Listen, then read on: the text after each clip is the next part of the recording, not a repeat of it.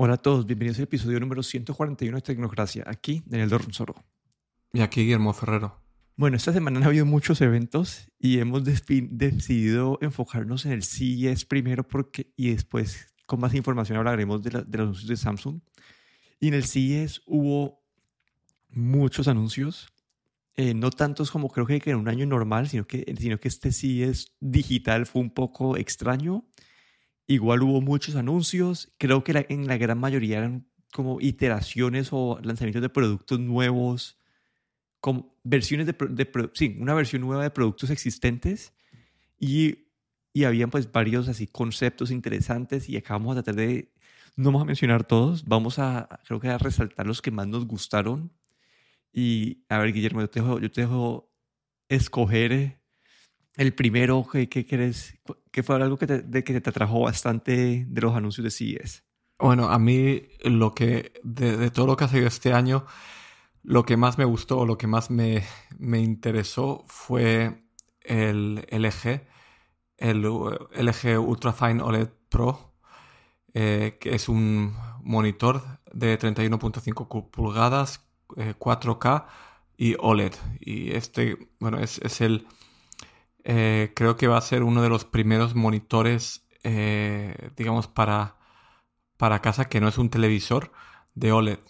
Hasta ahora eh, el OLED tiene, creo que por, por la manera de, de, fabricación, pues o son bien pantallas que grandes, habían sido hasta 55 pulgadas, el año pasado creo que vimos hasta 49 y no sé si ahora este año vamos a ver hasta 42, o pantallas muy pequeñas, ¿no? Pantallas de teléfono y, a veces de iPad, pero no había nada así intermedio para lo que son los monitores eh, para utilizar con, tu computadora en casa. Y este es el, primer monitor que vemos de, OLED de LG. Y me pareció bastante interesante ¿no? el que ya estén entrando en, ese, en, ese, en esas pantallas eh, de ese tamaño eh, digamos, medio para, para, utilizar con computadores. Y, nada, eso fue, digamos que es de, si es algo que yo estaría interesado en comprar, digamos, y que va a venir eh, durante este año. No han anunciado el precio, es algo que, que me ha dejado un poco con, con, ese interrogante, ¿no? ¿Cuál será el precio de esta pantalla? Pero viendo los otros eh, monitores de LG Ultrafine, pues yo supongo que estará al, en el rango de los mil euros o mil dólares, pero bueno. Sí, ahí lo que más me emociona de ese anuncio es el hecho de que ya hay tecnología OLED con la función específica de, de usar en computador, ¿no? Porque esto significa que el burning que tienen esta, esta, esta tecnología debe ser menor, porque en los televisores grandes mucha gente reporta que si, si, si jugas un juego que tiene como que algo, un elemento estático en la pantalla, queda como grabado en la pantalla y si asumo que está diseñado esa pantalla para un computador, para monitor de computador, debe estar ya, deben estar haciendo algo para que este burning no, o esta grabada de imágenes en la, en la pantalla no pase. Lo único que no me gusta de, este anuncio, y creo que es un problema de Apple que va a tener que solucionar, y se lo podemos hablar en otro episodio, es que como que hay muy poquitos monitores de, de computador que tienen eh, la densidad de píxeles eh, retina, que son como para, para, para los para Apple son como que 218 eh, píxeles por pulgada. Y, y, entonces, y esa tampoco llega a eso, ¿no? Como que básicamente, si me acuerdo bien, es por una pantalla de 32 pulgadas tiene que ser 6K, por una pantalla de 27 tiene que ser 5K y una pantalla de 24 tiene que ser como que 4K para que pueda mantener esta resolución de, de pantalla para que, para, que puedas utilizar el tamaño original de, de, de macOS. Pero sí, me pareció interesante como vos y el precio, yo sé que vos decís que va a estar en mil dólares, pero yo creo que va a estar como por los dos mil dólares. Ese, ese... Uy, ahí, entonces va a ser intocable, digamos. Si no es que realmente lo necesitas por el trabajo, pues va a ser un poco... Eh, no va a estar en nuestro rango de precios, creo yo. Sí, vamos a ver qué, qué pasa ahí. A ver, y yo ahorita, para, para mencionar uno de mis anuncios más interesantes, fue el teléfono enrollable de LG. TCL también mostró, el año pasado ya había mostrado un concepto, que eso lo mencionamos en el, en, el podcast, Y ese era el concepto, pues era un, era un, era un concepto en papel, ¿no? Era como que un papel de cómo iba a funcionar. Este año ya llevaron una pantalla como que para replicar el concepto. Y el G también mostró un concepto de un teléfono enrollable. Y la diferencia del G con TCL es que el G dijo que en el 2021 van a lanzar uno de esos teléfonos. Me parece muy interesante porque esto pues quita el problema de la, de la doblada del celular, ayuda a que el factor forma en verdad sea más útil. Entonces tengo mucha intriga de qué va a sacar el G con este, eh, con este celular enrollable. Sí, aquí nos dejaron un poco en ascuas, ¿no? Hicieron la presentación, eh, su presentación y luego al final, en los últimos segundos, ahí salió este celular en el que veías la pantalla que se estaba enrollando y luego dijeron pues que en, mm, ofrecieron creo que declaraciones ya más, dijeron que esto iba a salir durante el 2021, no dijeron cuándo, pero dicen que es algo, es algo que vamos a ver. Y la verdad es que mm, se ve muy interesante. Eh, hay que decir que el año pasado eh, presentaron este, este televisor con pantalla enrollable que se veía, se veía una pasada y, nunca llegó creo que al mercado internacional, creo que salió en Corea por un módico precio de 60 mil dólares y, nada, pero ahora parece con el teléfono que sí que van a, van a sacarlo a finales de este año, dicen, pero luego, claro, habrá que ver también a qué precio, pero, pero se ve bastante interesante, sí. A ver, a ver, mi segundo anuncio, em, bueno, o cosas que vi eh, que me llamaron la atención, siempre miro lo que son televisores, eh, televisores, eh, sobre todo LG, que apuesta por el OLED, siempre han sacado unas nuevas pantallas OLED Evo que que son más brillantes, ¿no? Porque el OLED, uno de los problemas que tiene, aparte de la retención de imagen, es el brillo, ¿no? Que un LED siempre va a ser más brillante que un OLED. El OLED tiene un brillo bastante bajo, pero estas nuevas pantallas parece que tienen un brillo que puede equipararse al LED. Me pareció interesante. Vamos a ver estas pantallas LG, pues probablemente son las que los, paneles LG son los que llevan también los televisores Sony, así es que vamos a, suponemos que también los nuevos televisores Sony van a tener este tipo de, de paneles. Y otra cosa que me pareció muy interesante es Samsung eh, con el eh, micro LED, ¿no? Que parece, eh, el año pasado ya estuvimos hablando de, este concepto que sacaron que se llamaba The Wall, que era una pantalla de creo que más de 100, 100 pulgadas. Y, y el micro LED es, es, yo creo que es el futuro de las pantallas. Es, tiene las ventajas del OLED donde el contraste, un contraste infinito, queriendo decir que el negro básicamente es, el LED está apagado. Y, pero, pero luego ofrece las ventajas del LED y es un, mucho brillo, ¿no? Y unos, un brillo bastante alto. Y, bueno, este año han presentado eh, un, o, van a sacar, o eh, han dicho que van a sacar una pantalla eh, micro LED que va a venir digamos, en, una pieza, porque lo que he presentado el año pasado en The Wall eran como piezas que, que se, se podían ensamblar, pero van a sacar una pantalla, en, digamos, de una pieza que vas a poder instalar en tu casa sin ningún tipo de calibración especial ni nada, ¿no? Y, y esto pues eh, me pareció bastante interesante. Este micro LED, eh, esta pantalla que van a sacar este año, a ver si recuerdo el tamaño, sí, 99 pulgadas y 88 pulgadas va a ser la más pequeña que, va a haber, digamos, pequeña, 88 pulgadas ya es bastante grande. Y va a venir una pieza y el micro LED lo que tiene por ahora, ese, ese problema más grande que tiene es que en el, método de fabricación eh, para pantallas en tamaño pequeño, por lo visto, es, eh, es muy complicado o por ahora la tecnología pues no, no permite hacer pantallas pequeñas a un precio razonable pero estamos viendo que cada año, el año pasado fueron 110 pulgadas y este año eh, añaden 99 y 88 pulgadas, ¿no? Y eh, se, espera, ¿no? Que para el año que viene, pues a lo mejor puedan bajar hasta a lo mejor 55 pulgadas, ¿no? Pero este micro LED va a ser, yo creo, la tecnología del futuro, las ventajas del OLED a nivel de, de contraste con el brillo del LED y sin este sin esta retención de imagen. Sí, ahí la pregunta va a ser el precio porque yo los precios rumorados son como que de 100 mil dólares o algo así, entonces creo que todavía... todavía estamos en, pañales para esa tecnología. Sí, todavía estamos en fase de, de, concepto. Bueno, y hay otros anuncios, a mí ya el resto de mi lista son más cosas de como de accesibilidad y, y cosas diferentes que no, que no habían antes en el mercado. No sé por dónde empezar, pero acá había, esto vamos a mencionar varios así más, rapidito y es, bueno, Samsung mostró un robot. Obviamente esto fue un robot super demo y el robot en teoría eh, tiene inteligencia artificial y puede eh, ayudarte a, si está en una conferencia, puede ayudar a mover una pantalla a, la posición apropiada. Eh, puede también, como que en teoría puede lavar los platos en una lavadora de platos yo creo que es todo eso más concepto y lo que están mostrando en verdad es que el robot puede agarrar diferentes tipos de objetos y, y, detecta como sabe, listo, estoy agarrando una copa de cristal, entonces tengo que coger con mucho cuidado, o estoy agarrando, no sé, un libro, entonces tengo que agarrarlo con más presión para que no se me vaya a caer.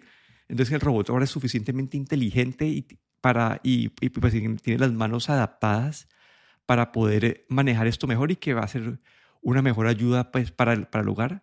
Obviamente todavía esto es un concepto y no, no lo veo más que eso, ¿no? Como que no, es, los demos que muestran ahí son como pedacitos de, imagen de haciendo diferentes acciones, pero no es un conjunto de que el robot te va a hacer todo en tu casa, no, no, lo veo así todavía, pero es un paso en esa dirección y, dicen que pues, pues puede ser ayuda específicamente para la gente que está como que en una silla de ruedas que no puede hacer, hacer algunas tipo, algún tipo de función ese robot podría ayudar a hacer eso. Sí, a mí ese concepto lo vi también, vi el vídeo y la demo y me, me pareció muy interesante, sobre todo el, esta demo que salía, como bien, como bien dices tú, pues es como un concepto en el que el robot estaba mm, poniendo los platos en la platos o estaba sirviendo vino en una copa, ¿no? Que tiene está basado con esta inteligencia artificial, ¿no? Pues que puede detectar diferentes tipos de objetos y tratarlos con más o menos cuidado, ¿no? Pero el concepto, ¿no? De tener un robot que tú acabes de cenar y el robot te saque todos los platos de, de la mesa y te los ponga en el lavaplatos, pues la verdad es que se ve bastante interesante y como concepto sobre todo, pero no sé, a lo mejor de aquí 10 años eh, puede ser que tengamos cada uno uno de estos robots en casa. Sí, ese, por eso me pareció interesante. Y así con otras cosas de accesibilidad, tengo uno que era, vi uno que se llama Good Maps, que es una aplicación que se enfoca en, en hacer mapas de, de, lugares internos. Entonces, en teoría, vos prendes la aplicación con tu celular, la apuntas y la aplicación te va, te va diciendo que estás viendo básicamente eh, sí, que, estás viendo, entonces ayuda para la gente que no puede ver, la ayuda con, con una guía visual y eso para mí tiene pura pinta de algo que va a puede terminar comprando Google para su sistema de, de, Google Maps o, o, su Google Assistant. Creo que sería como que un fit perfecto para ellos en ese, en ese portafolio. Pero sí, como que otra vez una tecnología más de accesibilidad que, sí, que, que básicamente le está dando un, un, un sentido más a las personas que, que no lo tienen. Sí, algo interesante también es que tanto esa tecnología como incluso el robot de Samsung o también un robot, un robot de, aspiradora que sacaron, todos utilizan la tecnología esta de LiDAR o, de, estos escáneres de luz que el iPhone, eh, el iPhone 12 eh, eh, es el 12 incorpora, ¿no? Y cómo esta tecnología, este, este LiDAR, está haciendo que, bueno, están, están saliendo tantos usos, ¿no? Para, para este tipo de sensores. Es interesante verlo en, diferentes productos. Sí, ahí, ahí y, pues, eh, también viene otra parte como para lo del celular. Ahí ya he visto videos de gente utilizándolo ese LiDAR para hacer como modelos 3D, como mueves la, la, cámara de un lado para otro y tienes un modelo 3D de lugares donde estás como en instantes. No sé, eso me ha parecido interesante para alguien que quiere replicar, no sé, un pedazos del mundo en un, en, en un The Sims como versión realidad virtual, no sé. Pero, a ver, otros más así de accesibilidad. Había un, una, básicamente como un Apple Watch, pero que te ayuda a monitorear pues, los típicos vitales, pero también que dice que va a poder monitorear de forma no invasiva la, el nivel de, de, de, azúcar en la sangre. Entonces, eso para las personas pues, que tienen eh, que tienen diabetes eh, les puede ser bastante útil obviamente lo que dicen que no es tan preciso como, como pues una prueba de laboratorio o, los de o los invasivos, pero te da como la tendencia te la da y te puede decir como que debes estar pendiente de, de, tu azúcar. Sí, este, este también, también lo vi, me pareció interesante, porque siempre han, hubieron muchos rumores de si este año el Apple Watch incorporaría este, este tipo de detector de azúcar en sangre, y ahora vemos en el CS este, esta empresa, ¿no? creo que, que era un, una, una, startup japonesa, y, y, no, y el, concepto que se veía de reloj parecía un Apple Watch así de, principio, aunque no lo era. Pero supongo que probablemente el año que viene, no sé si el Apple Watch de este año o, el del próximo, probablemente compren esta tecnología y la incorporen, ¿no? Es, es, es bastante interesante. También creo que leí en algún sitio que en Estados Unidos el, el, el uno, creo que uno de cada diez eh, norteamericanos tiene diabetes, ¿no? Donde lo que el mercado es bastante grande, ¿no? Para ese tipo, de... tecnología. Sí, y otra tecnología más de esa accesibilidad con el reloj, esa es una, una, una correa o una banda que se le pone al Apple Watch y lo que hace es que puede ayudar a, detectar lo que, pues, activaciones como neurológicas y puede ayudar a, a decir, listo, si esta persona está pensando en esto o haciendo esto, eh, vamos a activar Siri. Si esta persona está haciendo esto, entonces vamos a cambiar la canción. Entonces, una forma de, proveer accesibilidad para, para las personas que están como que limitadas de movimiento, no sé, o para las personas que tienen como, sí, que tienen ALS o, o algún tipo de, de, de, problema neurológico. Pero es otra vez un, un concepto más de, de accesibilidad como incrementar la tecnología que tenemos hoy en día. Y me parece pues, interesante. No sé si, no sé. Y bueno, lo, malo es que es común, es un add-on que te pueden poner a tu, a tu Apple Watch. No, no te que comprar un dispositivo nuevo ni dejar de, de, tener lo que ya tenés. Sí, se veía bastante interesante ¿no? el, el concepto y, y, no sé, a ver si vamos viendo más de este tipo de accesorios para el Apple Watch. Listo. Y entonces ahí yo tengo, esa, fue la parte mía de accesibilidad. No sé si vos tenés otro producto que te llamó la atención. No, justamente estuve viendo esos también. Y mm, así pues mm, creo que mm, no, no, me fijé en ninguna otra cosa. Lo que más me llamó la atención, tengo que decir, fue el robot, porque esto de que, de que te ponga los platos en, en la platos, eso me encantó. Vamos a ver a, cuántos años estamos de que esa tecnología en verdad no sea un solo demo, sino que sea, que sea realidad. Bueno, y yo tenía dos más. Ya estos son parte más de medio ambiente, que me parecieron interesantes. Bueno, tres más de hecho. Uno que me parece demasiado obvio y no entiendo por qué no había pasado antes. Y es el típico control del, del, del televisor, el control remoto del televisor que son aparatos que la, una batería les dura años.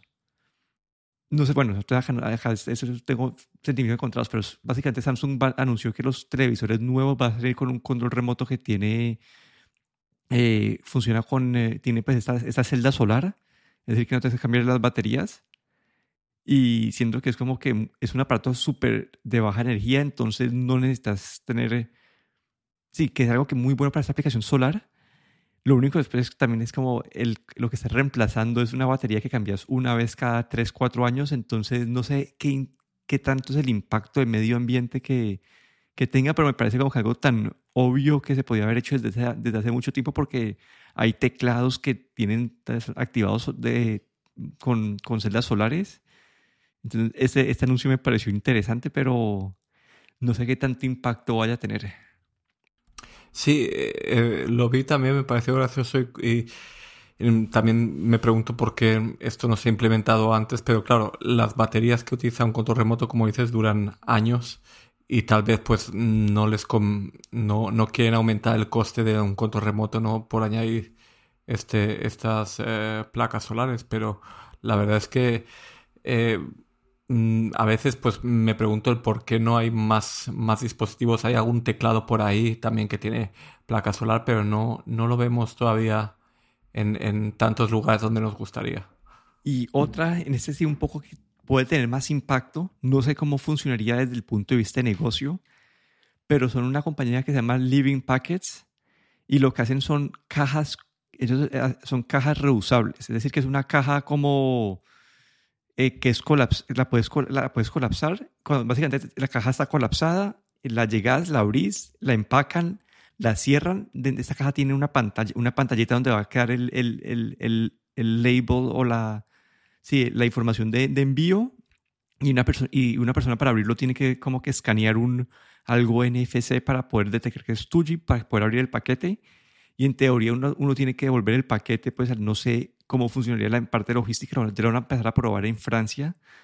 Pero el punto de esto es que, no sé, acá en Estados Unidos, al menos ahora con Amazon, yo veo acá en el, en el edificio y son cientos de cajas todos los días.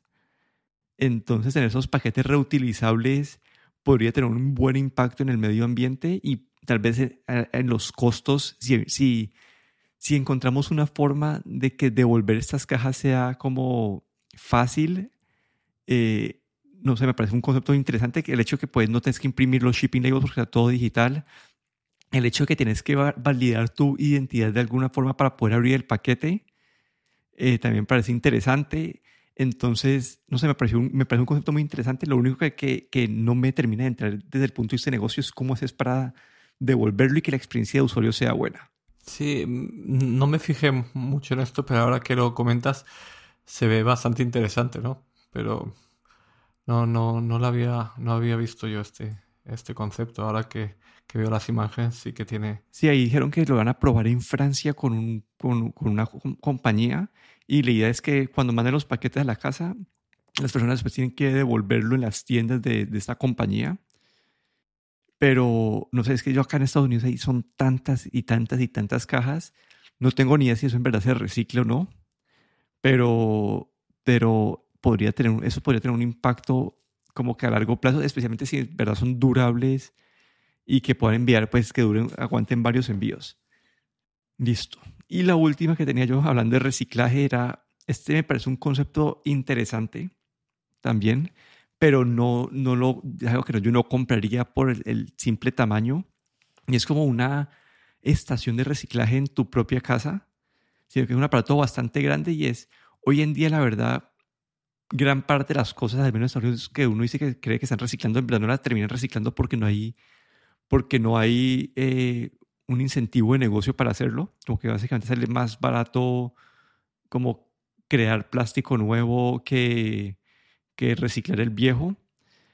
Y esta es una, básicamente una caja eh, que tiene en tu casa con inteligencia, vuelve a meter las cosas con inteligencia artificial, este determina qué tipo de producto es, lo, lo, lo muele y lo pone en diferentes contenedores y después en teoría uno puede como contactar un servicio de, con ellos que te viene a recoger a la casa, como que ya el, el, el, el, material reciclado, pues ya procesado, listo para ser, para, para ser reutilizado.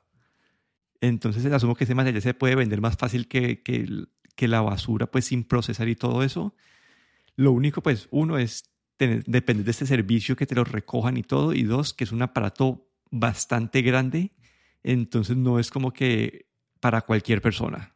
Sí, vi el concepto y la verdad es que eh, me parece bastante útil aquí, eh, sobre todo en, nuestro caso aquí, creo que en, en Europa y por lo general pues tenemos que separar, tenemos basura eh, bio, basura, basura cristal, plástico, cartón y el resto. Y una de las cosas que más pereza es pues tener que separar, ¿no? Y lo que este, este concepto, la verdad es que era, el, aparato es bastante grande, ¿no? Y, y, claro, en, para el tipo de viviendas que hay, sobre todo en Europa, donde son, se ve mucho en apartamentos y, y en casas que no son tan grandes, pues la verdad es que se veía como un monstruo, ¿no? Para meter en la cocina. Sí, ahí lo único es que dicen como ya estás dándole material ya listo para utilizar de vuelta, te pueden pagar por eso. Entonces, de cierta manera, como que te pagarían por reciclar. Obviamente, te toca para comprar el aparato. Entonces, no sé, me parece algo interesante, especialmente hoy en día que, y especialmente, ah, no sé, no, sé cómo es en Europa, pero yo cuando creciendo en Colombia nunca tuve, nunca me enseñaron bien qué se recicla y hoy en día cuando yo estoy como en una estación de reciclaje como que no tengo mucho, no tengo ni idea si es reciclable, cómo lo tengo que reciclar. Después yo aprendí que digamos que los, que los frascos de vidrio se toca quitar las etiquetas para mandarlo al reciclaje. Son cosas así que, que uno, pues yo no tenía muy claro. Asumo que muchas otras personas no tienen muy claro y, y que un, un aparato así puede ayudar a que esta, la parte de reciclaje sea como tome un nivel de importancia mayor. Y no sé, eso, esas eran todas las que yo tenía, más que todo estaba enfocado como que en cosas así como conceptos nuevos. Han habido actualizaciones a miles, a, muchos laptops, anunciaron muchas más pantallas, más televisores, eh, anunciaron teclados, pero no sé, con que eso fue lo que más me atrajo a mí. No sé si a usted quedó faltando algo por, por mencionar. Mm, no, creo que como, como te mencioné, lo que más me interesa siempre son las pantallas todos los años y, y ahí ya hemos mencionado. Sí, ahí, ahí, yo vi unos de Sony también que me parecen, unos televisores de Sony que me parecen interesantes. Siento que ellos, Sony en ese mercado están un poco como undervalued, que mucha, mucha gente solamente piensa como que en Samsung y LG. Sí, Sony vi ahí que, que ahora que lo mencionas me pareció interesante que, que bueno, ya el Android TV parece que ya está muerto y que ahora es el Google TV, ¿no? Todos los televisores de Sony de este año van a venir ya con este eh, nuevo interfase del Google TV, que es la, digamos, el, la nueva versión de Android TV para televisores y que dicen que es mucho mejor que, que el Android TV. Y me gustaría verlo también eh, en actualizaciones para televisores antiguos, no sé si lo vamos a ver, pero bueno, todos los televisores de Sony de este año vienen ya con este nuevo Google TV. Sí, vamos a ver qué salen las reseñas y después de todo eso hay varias páginas ahí interesantes a los que les gustan los televisores que se llama Ratings, R-T-I-N-G-S, que hacen pruebas bastante buenas de televisores, pero creo que ese fue nuestro repaso de CES. Aquí me despido. Daniel Dorronsoro en Twitter en arroba de Dorron. Y aquí Guillermo Ferrero en Twitter arroba calletero.